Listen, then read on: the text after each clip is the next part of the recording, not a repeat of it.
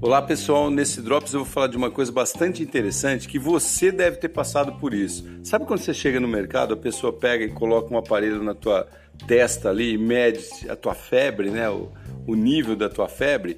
Poxa, antigamente o termômetro se colocava embaixo do braço, tal. Hoje em supermercado você já tem aquele que já é de, com uma outra tecnologia. E olha só a novidade, olha só a novidade tem um aparelho aí de um, de um smartphone que já foi lançado, eu não lembro o nome agora qual é, mas basta dar uma gulgada aí que você vai achar que ele está fazendo o quê?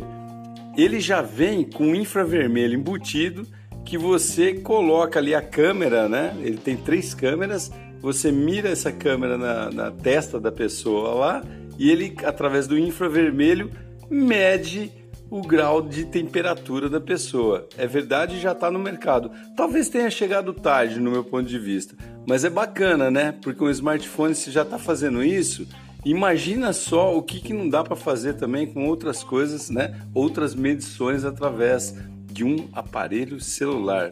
Bacana, né? Então fica atento aí que tem muita tecnologia que dá para você, inclusive, desenvolver e colocar no mercado. Sou Cássio Bettini falando sobre inovação, tecnologia e comportamento. Até a próxima.